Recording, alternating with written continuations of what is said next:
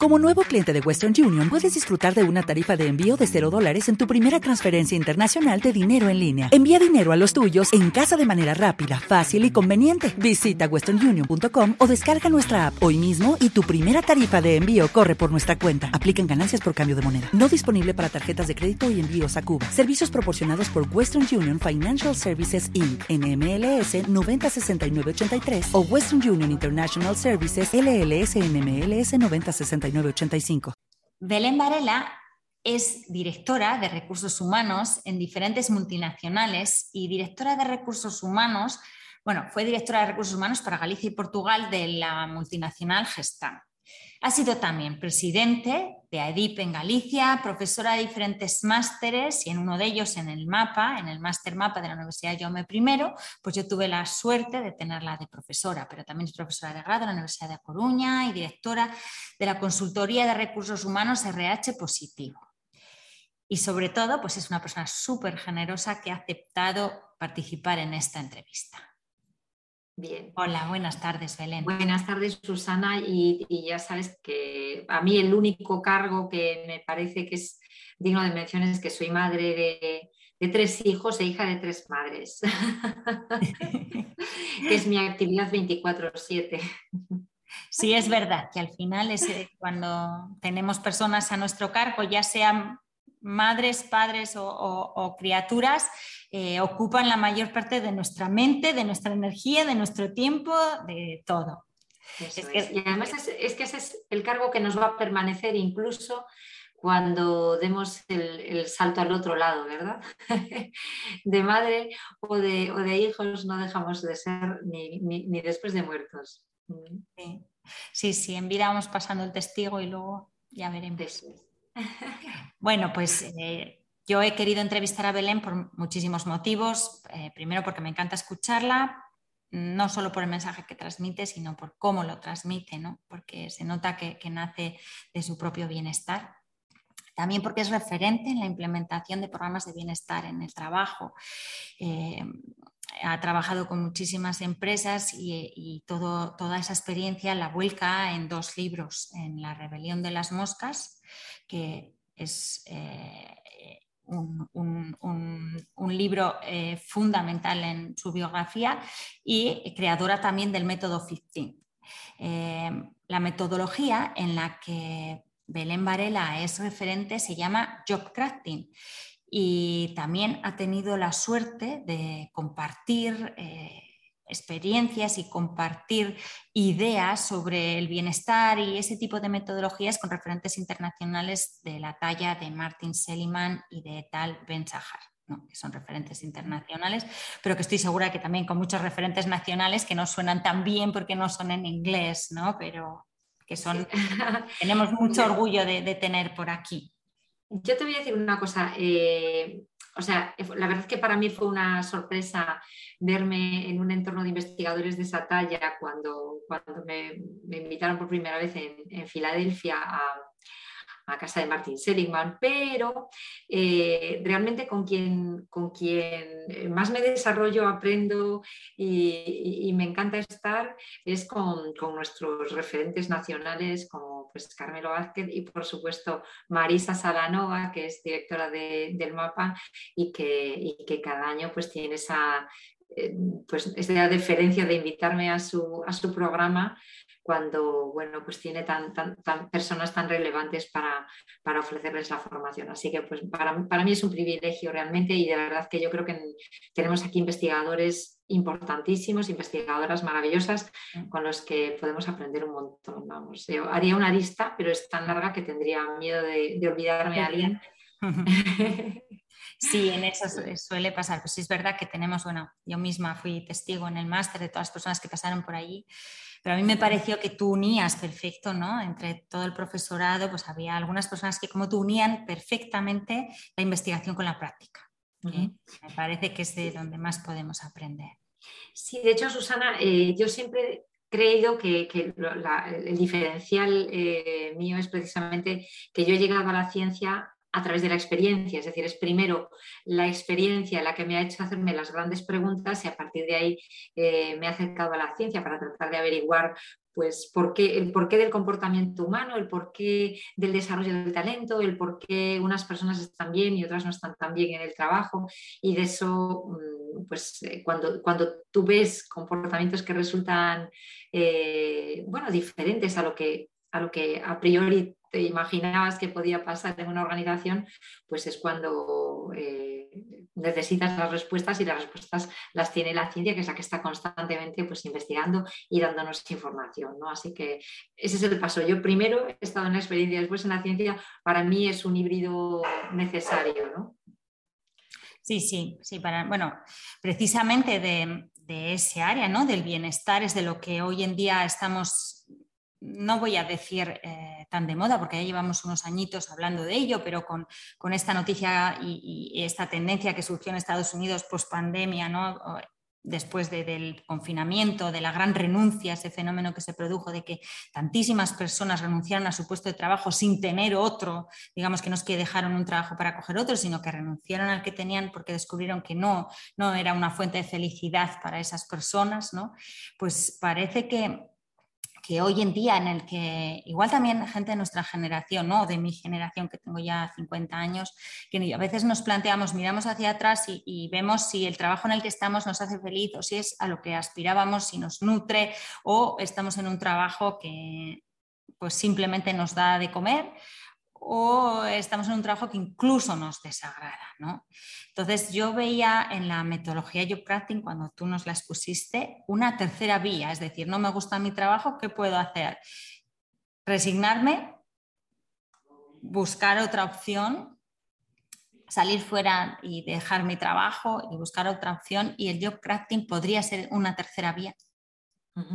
Sin la menor duda. De hecho, no solo en, estos casos en los que uno está desencantado o está desilusionada mm, la persona con su trabajo, el job crafting debería ser la vía natural de evolución en el trabajo. ¿no? Siempre el, inicio, la ilusión con la que solemos empezar un trabajo nuevo, pues puede mantenerlos, mantenernos el ánimo, no sé, un mes, dos, como mucho tres, ¿no? Pero realmente luego empieza ese momento de, hacer que el puesto sea más tuyo. ¿no? Y, las metodologías de Job Crafting lo que facilitan es eh, unos pasos o una perspectiva para que uno pueda analizar su trabajo, para que pueda eh, ver qué otros recursos, qué otras capacidades puede, puede, utilizar en su día a día y de esa manera, pues digamos, modelarlo, modelarlo mejor y hacer que sea más, más de uno. ¿no? Yo, vamos, yo descubrí eh, digamos, esta metodología de manos de, sus creadoras, de Amy Resniewski, eh, Jane Datton principalmente, cuando, cuando estudian precisamente la orientación motivacional, ese trabajar para, como un medio para, para subsistir y para, digamos, mantener otras, otras actividades de la vida. Eh, una forma de, hacer carrera, lo que sería trabajo, carrera o un medio para, para encontrar parte de la plenitud de la vida, ¿no? que sería la vocación. Eh, y realmente yo creo que las personas que naturalmente son vocacionales ya tienden a hacer esta, esta adaptación. Pero cuando no lo haces así, lo que sucede es que, bueno, pues como, como digo en el, en el, libro que tú mencionas, en el de Joe Crafting, el talento es líquido y, como, como, líquido no para de, de, brotar, de, manar de nosotros, porque cada nueva experiencia, cada nuevo día, cada eh, cosa que nos sucede es una ocasión de aprender y por tanto de desarrollarnos. Y, y ese, ese, talento en, en, permanente crecimiento necesita pues un espacio un espacio donde, donde desenvolverse. Entonces, lo que puede pasar es que uno no, se atreva a mostrar ese talento pues porque en su empresa hay demasiada presión o, los objetivos son demasiado ambiciosos, se generan ansiedades, se generan malos ambientes y, el talento pues digamos se evapora. ¿no? Eh, lo que puede pasar también es que no le prestemos atención a nuestro talento, no nos paremos a pensar, oye, ¿qué, estoy aprendiendo? ¿Qué más sé hacer? ¿Qué, qué puedo hacer? Entonces se congele ese líquido que está manando, pues se quede congelado, no le demos uso y hasta nos olvidemos de que lo tenemos siquiera, ¿no?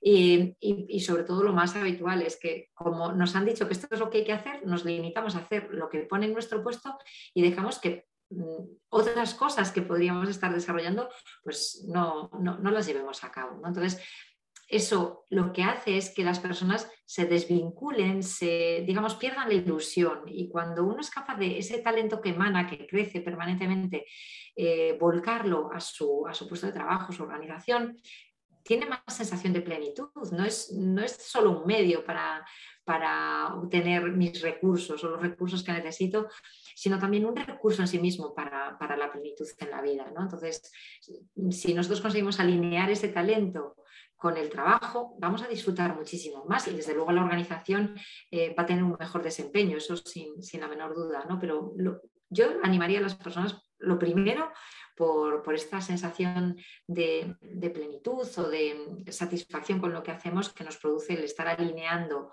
nuestras capacidades con nuestro trabajo cotidiano. Entonces, igual el primer paso, ¿no? En tu, en tu web hay un montón de, recursos gratuitos de, que pueden ser de enorme utilidad para personas que, quieren pues mejorar la satisfacción dentro de su trabajo, es verdad, no, tiene por qué ser un cambio, sino nada tan radical, sino ampliar la satisfacción. Hay un montón de recursos. ¿Cuáles serían los pasos que tendría que dar una persona que nos escucha y que dice, bueno, yo quiero eh, tener una mayor satisfacción en el trabajo. Quiero conseguir en este trabajo en el que estoy, ¿cómo puedo nutrirme más? Que sea una fuente de, nutricia. Bien, yo, yo lo primero que recomiendo siempre es hacer como una especie de salida de lo cotidiano y tomar perspectiva del trabajo. Entonces, a mí me gusta, estoy abriendo aquí el libro para enseñártelo, eh, esto que lo compartimos también en la web, diseñar con perspectiva pues, nuestras dimensiones del trabajo. el, trabajo tiene así como dos grandes dimensiones naturales que son eh, nuestras tareas, nuestras actividades cotidianas y nuestras relaciones, el cómo cada día pues mantenemos pequeñas relaciones que nos permiten hacer eh, eh, esas actividades, ¿no? Entonces están nuestras tareas, nuestras, nuestras relaciones eh, y luego está em, una dimensión más abstracta, que es la dimensión cognitiva del trabajo, que es el, ¿para qué? ¿Para qué lo hacemos? ¿no? ¿Cuál es el propósito? ¿Cuál es la misión de mi puesto? Y esas son las tres dimensiones que tenemos siempre que, tener presentes. Entonces, ¿qué recomiendo yo personalmente? Bueno, pues a mí me gusta coger POSIT sencillamente y colocar en un cuadrante, que lo podemos hacer en, casa con un simple papel, eh, colocar en un cuadrante eh, las actividades que hacemos eh, con POSIT, ¿no? Por ejemplo, ponemos todas las actividades que hacemos en diferentes POSITs pues es que contestar al correo electrónico o en, mi caso, por ejemplo, en redes sociales, tutorías o eh, dar una conferencia o escribir, ¿no? Pues eso lo voy escribiendo en diferentes posits. Y luego me paro y delante de un cuadrante pienso, vamos a ver, eh, dimensión eh, vertical. ¿Cuáles son las tareas más importantes. Las más importantes, si pensamos en esa dimensión horizontal, las voy a poner más arriba. Y en la dimensión, o sea, y si son menos importantes, lógicamente más abajo, ¿vale? En la dimensión horizontal vamos a ver hasta qué punto esta, mm, esta tarea me, le dedico muchísimo tiempo o le dedico poco tiempo, ¿vale? Si le dedico poco tiempo, la dirijo pues a, la parte del cuadrante que si fuese un diagrama cartesiano sería el cero, ¿no? Si le dedico mucho tiempo, la arrimo más pues hacia eh, el, el lado derecho, digamos, del cuadrante si lo estoy dibujando en un papel, ¿no? Entonces, en el momento en que yo ubico las tareas con sus posits en cualquiera de esos cuadrantes, en cualquiera de esas partes del cuadrante, me van a salir pues como dos, dos eh, cuatro grandes dimensiones en realidad, ¿no? Las tareas que son muy importantes y a las que dedico mucho tiempo, pues fenomenal, pero va a haber muchas tareas, por ejemplo, que estoy haciendo que no son importantes y les estoy destinando muchísimo tiempo. Bueno, pues si eso me sucede así, eh, lo primero que voy a hacer es tomar esa perspectiva y decir, oye, a ver si esto que, que no es realmente importante, eh, podría, podría, hacerlo de otra manera. De entrada, no juzgamos, simplemente lo, vamos situando así en el, en el, cuadrante. ¿no?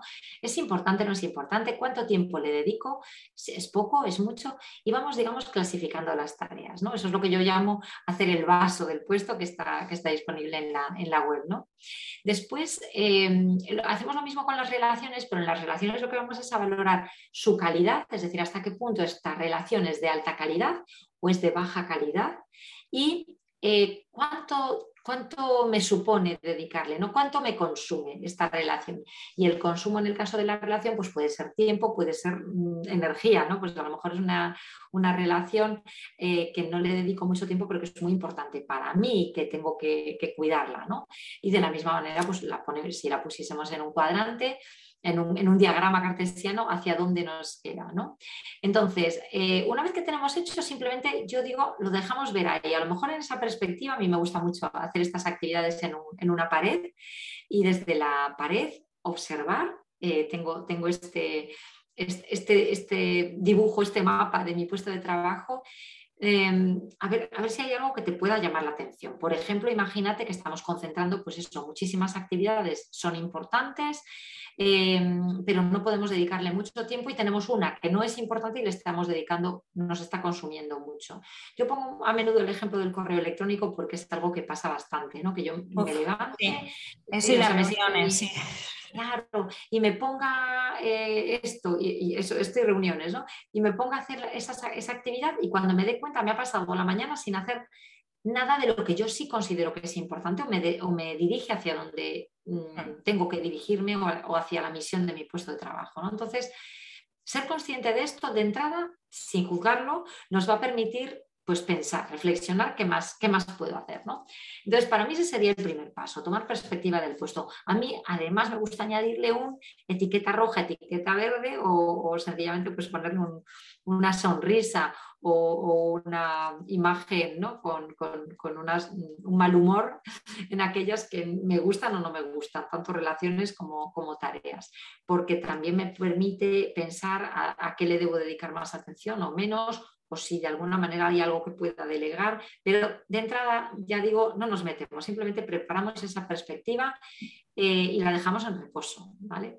Lo siguiente que hacemos es explorar nuestros recursos. Yo suelo, suelo jugar con una naranja por esto de que como el talento es líquido, pues nos, da mucho, nos permite mucho juego, ese, ese dibujar nuestra naranja. Y en esa naranja a mí me gusta que analicemos cinco gajos, ¿no? cinco grandes gajos de recursos que tenemos, nuestros, nuestras fortalezas eh, de carácter y en general aspectos positivos que tenemos, capacidades, conocimientos, habilidades, ¿no? inteligencias, como lo que queramos llamar, que, hemos desarrollado, eh, sería el segundo gajo. Un tercer gajo sería eh, nuestro propio cuerpo, nuestro propio cuerpo, como está de energía, eh, como está de descanso, como está en general apoyando al, trabajo que tenemos, ¿no? que es un recurso que olvidamos además a menudo, Susana. Muy importante, sí, sí, muy importante saber eso, qué energía tienes para, cometer tareas que requieren igual mucha energía y no te has dado cuenta. Y a veces lo que no somos conscientes es que de, por ejemplo, de que el, trabajo no es, el problema no es el trabajo que estamos haciendo, sino el poco de descanso que nos estamos otorgando o que no somos capaces de recuperar o que no nos estamos alimentando bien. Mm. Entonces, eh, esto es algo que, por ejemplo, las que somos un, poco multitarea y además, como dices tú, Susana, nos ocupamos de dependientes, pues mm, de pronto comes cualquier cosa, sales corriendo y resulta que tienes una falta de energía, o sea, lo que tienes es una falta de recuperación. Entonces, es de saber cómo es nuestro, nuestra recuperación, nuestra alimentación, nuestro ejercicio. La falta de desconexión a veces también, ¿no? Totalmente, es importantísima, importantísima. Y después, eh, el, cuarto gajo sería, eh, pues en relación también con esta energía, nuestra, nuestro tiempo, ¿no? ¿Cómo estamos organizando nuestro tiempo eh, teniendo en cuenta el cronotipo que tenemos o nuestros momentos del día, ¿no? Igual que el cuerpo es importante, nuestro propio tiempo, somos tiempo, como decía Frances Miralles hace poco en una presentación que tuvimos aquí en Vigo, eh, y ese tiempo, ¿cómo lo estamos distribuyendo? teniendo en cuenta que todos tenemos momentos de máxima energía y momentos de, déficit de energía, ¿no? Hay horas que tenemos malísimas y horas que tenemos fenomenales y, a qué las estamos dedicando. Y yo te podría decir como ejemplo, cuántas personas, por ejemplo, en su máxima hora de rendimiento, en, sus mejores momentos del día, pues lo que están haciendo son actividades poco productivas. Y, te pondría, por ejemplo, que yo lo primero que hacía por la mañana era abrir el correo electrónico y entonces me quedaba atrapada en mi mejor hora de rendimiento, que es la primera hora, y muchas veces ya no me daba, mm, digamos, eh, el resto de horas no tenía la suficiente energía como para, por ejemplo, escribir. ¿no? Esto es una herramienta que a mí me ayudó mucho cuando estaba con este segundo libro, con el de Joe Crafting, para organizar mi tiempo. Bueno, pues a primera hora, que yo sé que es mi máxima energía porque mi cronotipo es matutino, pues de 6 de la mañana a 8, por ejemplo, me dedicaba solamente a escribir. Pues son horas de máximo rendimiento dedicados a lo que para mí es mi tarea más importante. ¿no? Entonces, con reconocer nuestro recurso eh, tiempo y, cómo lo estamos utilizando es, es, fundamental también. Y luego, bueno, evidentemente el tiempo no, no vamos a poder sacar más horas, es el que tenemos, pero dedicarlo bien está, dedicarlo, digamos, eh, o repartirlo bien si está bajo nuestra responsabilidad. ¿no? Y luego sería, pues, como digo, los, los, valores, nuestros intereses, nuestras pasiones, aquello a lo que realmente queremos prestar más atención en nuestra vida, que, a la huella que queremos dejar. Y mm. eso, aunque no nos lo parezca, es otro recurso también, porque es el principal alimento de nuestra voluntad y de nuestra Claro, claro, sí, sí, sí. Es lo que mueve, ¿no? Lo que nos mueve. Sí. Totalmente. Entonces, si ya tenemos nuestro trabajo, al que hemos dejado ahí en, barbecho para, analizarlo después.